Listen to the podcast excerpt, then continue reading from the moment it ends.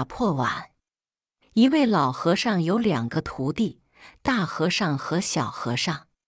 一日饭后小和尚在洗碗突然把碗打破了一个。大和尚立马跑向老和尚的禅房打小报告。师傅师弟刚刚打破了一个碗。老和尚手捻佛珠双眼微闭说道我相信你永远也不会打破碗。